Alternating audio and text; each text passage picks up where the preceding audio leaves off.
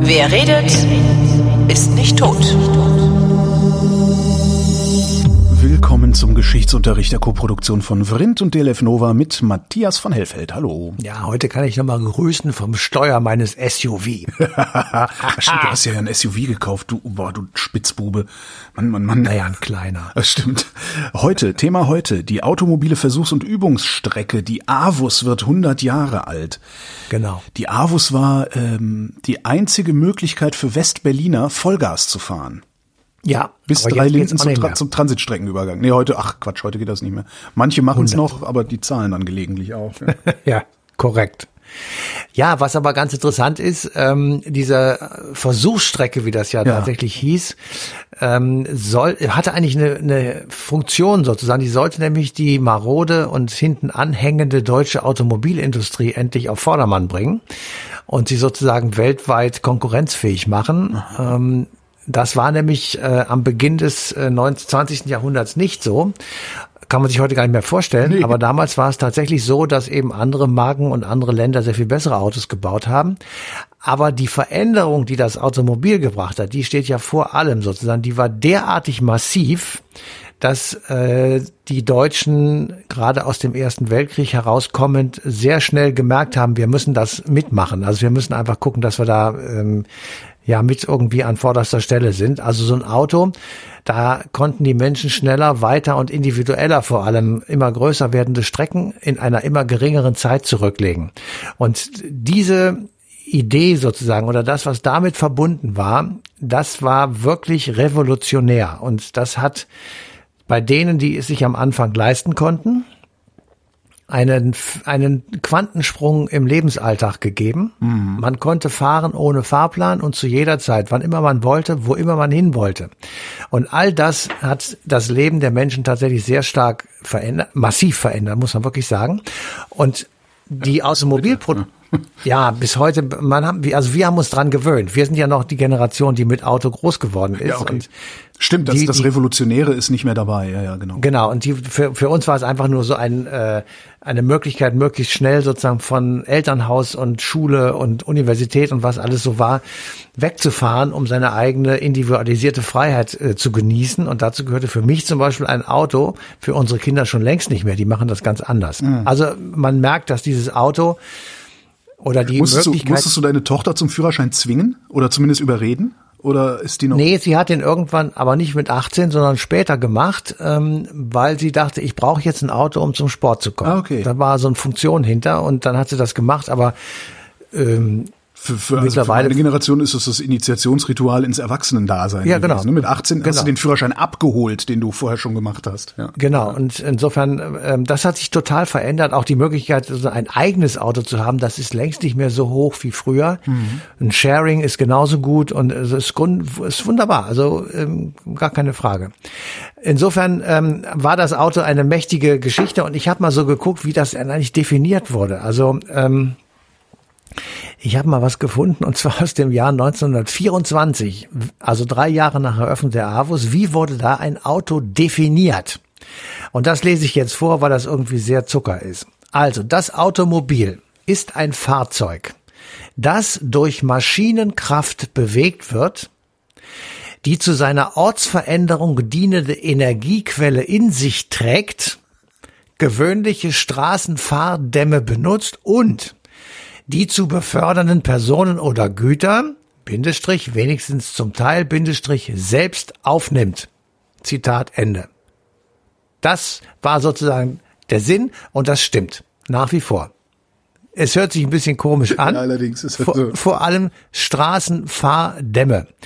So, man hatte damals tatsächlich die Idee, und das ist auch die, der Ursprung der AWUS, das muss man deutlich sagen, dass man im Grunde genommen ähm, irgendwelche Konstruktionen braucht, damit man mit diesen Knatterdingern drauf rumfahren kann. Also etwas höher gelegene, so eine Art Damm. Daraus wurde dann das höher gelegene weggenommen, weil die Unterkonstruktion sehr kompliziert war. Und es wurden einfach nur noch äh, Straßen gebaut, sage ich jetzt einfach mal, so wie wir sie heute kennen, aber auch mit einem entscheidenden Unterschied. Die ersten Straßen und auch die erste, der erste Belag der AWUS, das waren unterschiedlich große, sagen wir mal, Kieselsteine. Das waren bestimmte Steine, nicht Kieselsteine, aber jedenfalls waren Steine. Und man merkte ganz schnell, die Dinger fliegen raus. Rollsplit, Rollsplit, ja. Ja, die, die fliegen raus und werden zu Geschossen. Dann hat man angefangen, das zu entwickeln, was wir heute Asphalt nennen. Das war auch damals schon Asphalt. Mhm. Und als die AWOS zwei Jahre am Start war, nämlich 1923, gab es diese furchtbare Inflation in Deutschland und da sind die Berlinerinnen und Berliner auf die feine Idee gekommen, den Asphalt von der AWOS abzuhacken ja. zu verkaufen oder zu verbrennen, weil sie nichts zu heizen Stimmt, das brennt ja. Ja, und dann war die Avus wieder am Arsch. also äh, die ist tatsächlich äh, wirklich echt schon lange Teil sozusagen dieses ähm, dieser Stadt gewesen. Ja. Das wurde dann sehr schnell ähm, natürlich repariert und 1926 wird zum ersten und zum allerletzten Mal dort äh, die Deutsch ein, ein Rennen ausgetragen, äh, eine deutsche Meisterschaft war das glaube ich oder ein Grand Prix. Der große Preis von Deutschland. Das endet mit, einem, mit einer furchtbaren Katastrophe, mit vielen Toten, Unfälle und die Autos gehen in Flammen auf. Also es war, ein, wie auch in anderen Fällen, natürlich eine absolute Katastrophe. Aber ich will mal sagen, die Faszination Autorennen, die dann ja auf dem Avus auch, äh, auf der Avus auch stattgefunden haben, die gab es damals tatsächlich auch schon. Und das Schicke an Avus-Rennen war, dass du eine kilometerlange Gerade hast. Ja, ja die hast ist du ja, heute immer noch. Und das ist, das ist sogar verlockend. Muss ich, ja. muss ich wirklich zugeben, ja. Die geht ähm, äh, zwischen äh, Charlottenburg, mhm. also Westend im damaligen Bezirk Charlottenburg und dem Nikolassee in äh, Steglitz-Zehlendorf hieß das damals. Ich weiß nicht, ob es heute immer noch so heißt oder ob das auseinandergezogen das ist. gehört aber, zu Steglitz-Zehlendorf, aber es heißt Nikolassee. Also wer, okay. wer hier wohnt, ja, kennt das. Hm. Okay, das Ganze ist 19 Kilometer lang und äh, wenn man einmal, also eine Runde ist 19 Kilometer und ähm, das, äh, wie gesagt, verlockende ist eben, dass man auf dieser einen Strecke oder auf beiden Strecken hin und zurück sozusagen richtig Gas geben kann. Und ich habe dann mal geguckt, was waren das eigentlich für Autos? Also ähm, sind das alles Verbrenner gewesen? Und eine Antwort habe ich gefunden 1894. Mhm. Da gab es nämlich das erste Autorennen in Paris. Das, äh, ist es losgegangen. Es führte nach Rouen. 126 Kilometer. Und was ich wirklich irre fand, es waren 39 dampfgetriebene Autos, 38 Benziner und Spoiler-Alarm, fünf Elektroautos. Ah. Das heißt, das, was wir heute machen, ist eigentlich gar nichts Neues. Ich meine, Dampf ist jetzt nicht gerade im Moment jedenfalls ähm, hoch, aber Elektro und Benziner gab es damals eben auch schon. Und ich habe leider äh, nicht die Zeit gehabt herauszufinden, warum eigentlich die Entscheidung für den Benziner gefallen ist oder den Diesel und nicht für das Elektroauto. Ich glaube, das war die Ausnutzung der Power, die man Energiedichte hatte. vor allen Dingen. Ja, genau. Ist ja auch heute noch das Problem. Also Energiegehalt pro Kilogramm ist bei Batterien kommen wir ja gerade erst dahin, dass es äh, dem Benziner ja. zumindest ebenbürtig werden kann. Okay, okay. Also das fand ich schon wirklich sehr erstaunlich, dass auch damals schon die Leute sich gedacht haben, wäre es nicht viel schöner, wenn die nicht so einen Krach machen. Mhm. Und ähm, die machten damals ja noch sehr viel mehr Krach. Also äh, so wurde da gefahren 1894 und die Deutschen fuhren wirklich hinterher. Und um das zu ändern, um einfach einen Schub zu geben, war eben die Idee geboren, diese Rennstrecke zu bauen. Das wurde auch schon vor dem Ersten Weltkrieg begonnen. Also die Gründung der Automobilverkehrs- und Übungsstraßen GmbH, so hieß das Teil, mhm. war 1909. 1913 ähm, wird daraus eine Aktiengesellschaft und im gleichen Jahr beginnen eben auch die Arbeiten an der AWUS. Dann allerdings kommt der Erste Weltkrieg dazwischen und der dauert ja bekanntlich bis 1918 und 1921 wird die, wird die Arbeit fortgesetzt an der AWUS und zwar durch eine private Investition eines gewissen Herrn Hugo Stinnes. Ah. Hugo Stinnes war einer der ganz, ganz großen Magnaten und Industriellen der Weimarer Republik. Unter anderem war er Mitbegründer von RWE. Also rheinisch-westfälische Elektrizitätsbetriebe, ein Riesenunternehmen. Die übrigens heute Stinnes, nicht mehr so heißen, ne? Ähm, ich habe vor, es auch, äh, auch ewig, es ist so 2000, keine Ahnung, 6, 7, 8 irgendwie gewesen sein, ähm, hatte ich eine Führung durchs Kernkraftwerk Biblis, was von der RWE betrieben wurde und habe das anmoderiert, das war eine Radiosendung, die ich gemacht habe, die anmoderiert mit ja und äh, von von der RWE, von den Rheinisch-Westfälischen Elektrizitätswerk äh, ist jetzt Frau so und so da und sie sagte, nein, nein, äh, wir heißen wir heißen nicht mehr Rheinisch-Westfälische, wir heißen RWE. Sag ich ja, ja, aber was, heißt das denn? heißt doch Rheinisch-Westfälisch. Nein, nein, das heißt nur noch RWE. Die fand ja. ich irgendwie ganz süß. Ja. ja. Okay, auf jeden Fall. Ähm, äh, also der ermöglicht das sozusagen, dann wird es halt im 19. September offiziell eröffnet und drei oder vier Tage später kommt es zum ersten äh, Straßenrennen regelrecht und der Privatmann, wie heute auf dem Nürburgring, durfte auch eine Runde drehen, wenn er denn ein Auto hatte und musste dafür zehn Mark hinlegen. Das war damals sehr viel Geld und mhm. auch sehr viel mehr, als man heute auf dem Nürburgring bezahlen muss. Ja, aber wer damals ein Auto hatte, hatte auch die zehn Mark noch über. Genau, das wollte ich gerade sagen. Aber das war schon ein relativ teures Vergnügen und insofern ähm, war also die Autoproduktion oder die das Bezahlen eines Autos Autos ein, ein wirklicher Luxus. Und dann ist natürlich, ähm, ist natürlich die Frage, wie ist es dann dazu gekommen, dass eben äh, die deutsche Autoindustrie so einen unglaublichen Schub genommen hat. Und da ist tatsächlich auch ein bisschen der Zweite Weltkrieg dann schuld, weil äh, die Automobilproduktion, die ist natürlich vorher angelaufen, war natürlich im Grunde genommen wirklich Luxuskisten und konnte sich keine, keine Sau leisten. Und dann wurde 1934 an einen gewissen Ferdinand Porsche äh, der Auftrag erteilt, er möge bitte ein sparsames und vor allem preisgünstiges Auto für jedermann entwickeln. Mhm. Und das wurde, ich sag mal, ähm, gelauncht unter dem Label KDF-Wagen, also Kraft durch Freude.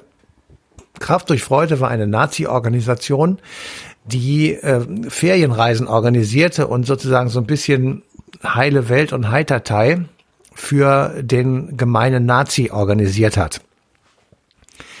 Und dieses Auto gab es ab Ende 1938 und hieß tatsächlich KDF Wagen. Daraus das wurde Klebemärkchen zum drauf sparen und sowas. Ne? Die Kohle haben genau, sie ja auch da, unterschlagen. Ja. ja, teilweise. Aber egal, sie, sie sind ja. auch unterschlagen worden. Das stimmt. Ähm, jedenfalls wurde daraus später der Käfer. Das ist ja das eigentlich Entscheidende. Aber der der zweite entscheidende Punkt ist, dass eben kurz danach, nachdem der erste nun äh, erschienen ist, KDF-Wagen, ähm, begann der Zweite Weltkrieg von den Deutschen ausgelöst und die haben sehr schnell ihre gesamte ähm, Industrieproduktion auf Krieg umgestellt. Und dann baute Ferdinand Porsche, beziehungsweise äh, das, was eigentlich der KDF-Wagen sein sollte, die bauten dann Jeeps und äh, irgendwelche Militärfahrzeuge. Kübelwagen und so Zeugs Kübelwagen, ne? genau. Und ähm, den gab es im Übrigen noch ganz lange. Den Kübelwagen haben sie auch später noch gebaut. Und als dann Hätte ich auch gerne immer einen gehabt übrigens, so zum, also fürs, als Freizeitfahrzeug, aber. Ja, ja das stimmt. Ähm, und als dann der Krieg zu Ende war, also zweite Hälfte 1945, ist tatsächlich unmittelbar danach äh, die Produktion wieder hochgefahren worden, so, so gut es eben ging.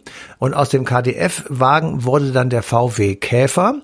Und der VW Käfer, das wusste ich auch nicht, das ähm, ist, finde ich wirklich erstaunlich, war bis 2002 hm. das meistverkaufte Auto der Welt mit 21,5 Millionen. Und der wurde dann abgelöst von seinem Nachfolger, nämlich vom VW Golf. Und der ist das bisher meistverkaufte Auto der Welt. Nicht etwa ein Toyota oder so, sondern ein VW Golf. Ähm, also ein wirklich äh, echt mm, ja eine eine Meilensteinentscheidung, die da damals gefällt wurde. Und dann wurde aus dem Argus eigentlich müsstet eigentlich müsstet ihr da mal auch noch mal eine Sendung über den Käfer machen. Was ja. ja was ja eigentlich auch ganz interessant ist, warum es ausgerechnet der Käfer geworden ist. Ja. Das ist eine gute Idee, ehrlich gesagt. Das werden wir mal uns überlegen. Ich schreibe mir das sofort auf und dann gebe ich natürlich einen Verweis auf dich, wenn wir das machen sollten. Ähm, jedenfalls äh, damit ist sozusagen die Geschichte der Avus erzählt im Grunde genommen, weil wir nehmen das ja nur zum Anlass, um über das andere zu reden. Und wir landen dann in der Sendung, man glaubt es kaum, bei der Frage, wie wir uns in Zukunft weiter bewegen und fortbewegen wollen und enden mit äh, der Frage einfach der Verbrenner und sein Ende. Und was kommt dann? Und gibt es ähm, vernünftige Elektrofahrzeuge? Wir gehen davon aus, dass es eine Überbrückungstechnologie sein könnte sei, es sei denn, diese Feststoffbatterie entwickelt sich wirklich als ähm, tragfähig und ähm, funktionabel, dann würde ich sagen, könnte es auch ein bisschen länger gehen. Aber solange wir die Lithium-Batterien nicht vernünftig entsorgt bekommen, glaube ich, dass das noch so ein bisschen gebremst sein wird. Aber mal sehen. Ähm, auf jeden Fall ist der Verbrenner aus und äh, der letzte Weltklimabericht hat es uns ja, ja. kundgetan. Ähm, ich würde ja sogar mal denken, dass wir, wir werden uns nicht sofort bewegen, wie wir das heute gewohnt sind. Also diese Masse an Automobilen, glaube ich, ist, das ist, glaube ich, eher was, was wir verschwinden sehen. Ja. Okay, wir werden es beide vielleicht ich, nicht mehr erleben. Das, das ist was schade ist. Ich würde gerne wissen, wie es ausgeht. Ja. ich würde echt gerne. Vielleicht kannst du ja von irgendwo zugucken. Das kann natürlich sein, aber an sowas glaube ich nicht. Vielleicht geht's auch einfach nur schneller, als wir uns beide äh, vorstellen können, weil wir ja doch noch aus einer anderen Welt kommen. Ja. Habe ich ein schönes Schlusswort gesagt? Ja, hast du. Matthias von Hellfeld, vielen Dank. Bitteschön. Und euch vielen Dank für die Aufmerksamkeit und ein Hinweis auf den 20. September, denn da läuft die äh, gerade eben erwähnte Ausgabe Eine Stunde History auf DLF Nova. Da geht's immer um das gleiche Thema bei DLF Nova, aber die arbeiten das ganz anders auf, als Matthias und ich das hier machen, also auch immer hörenswert.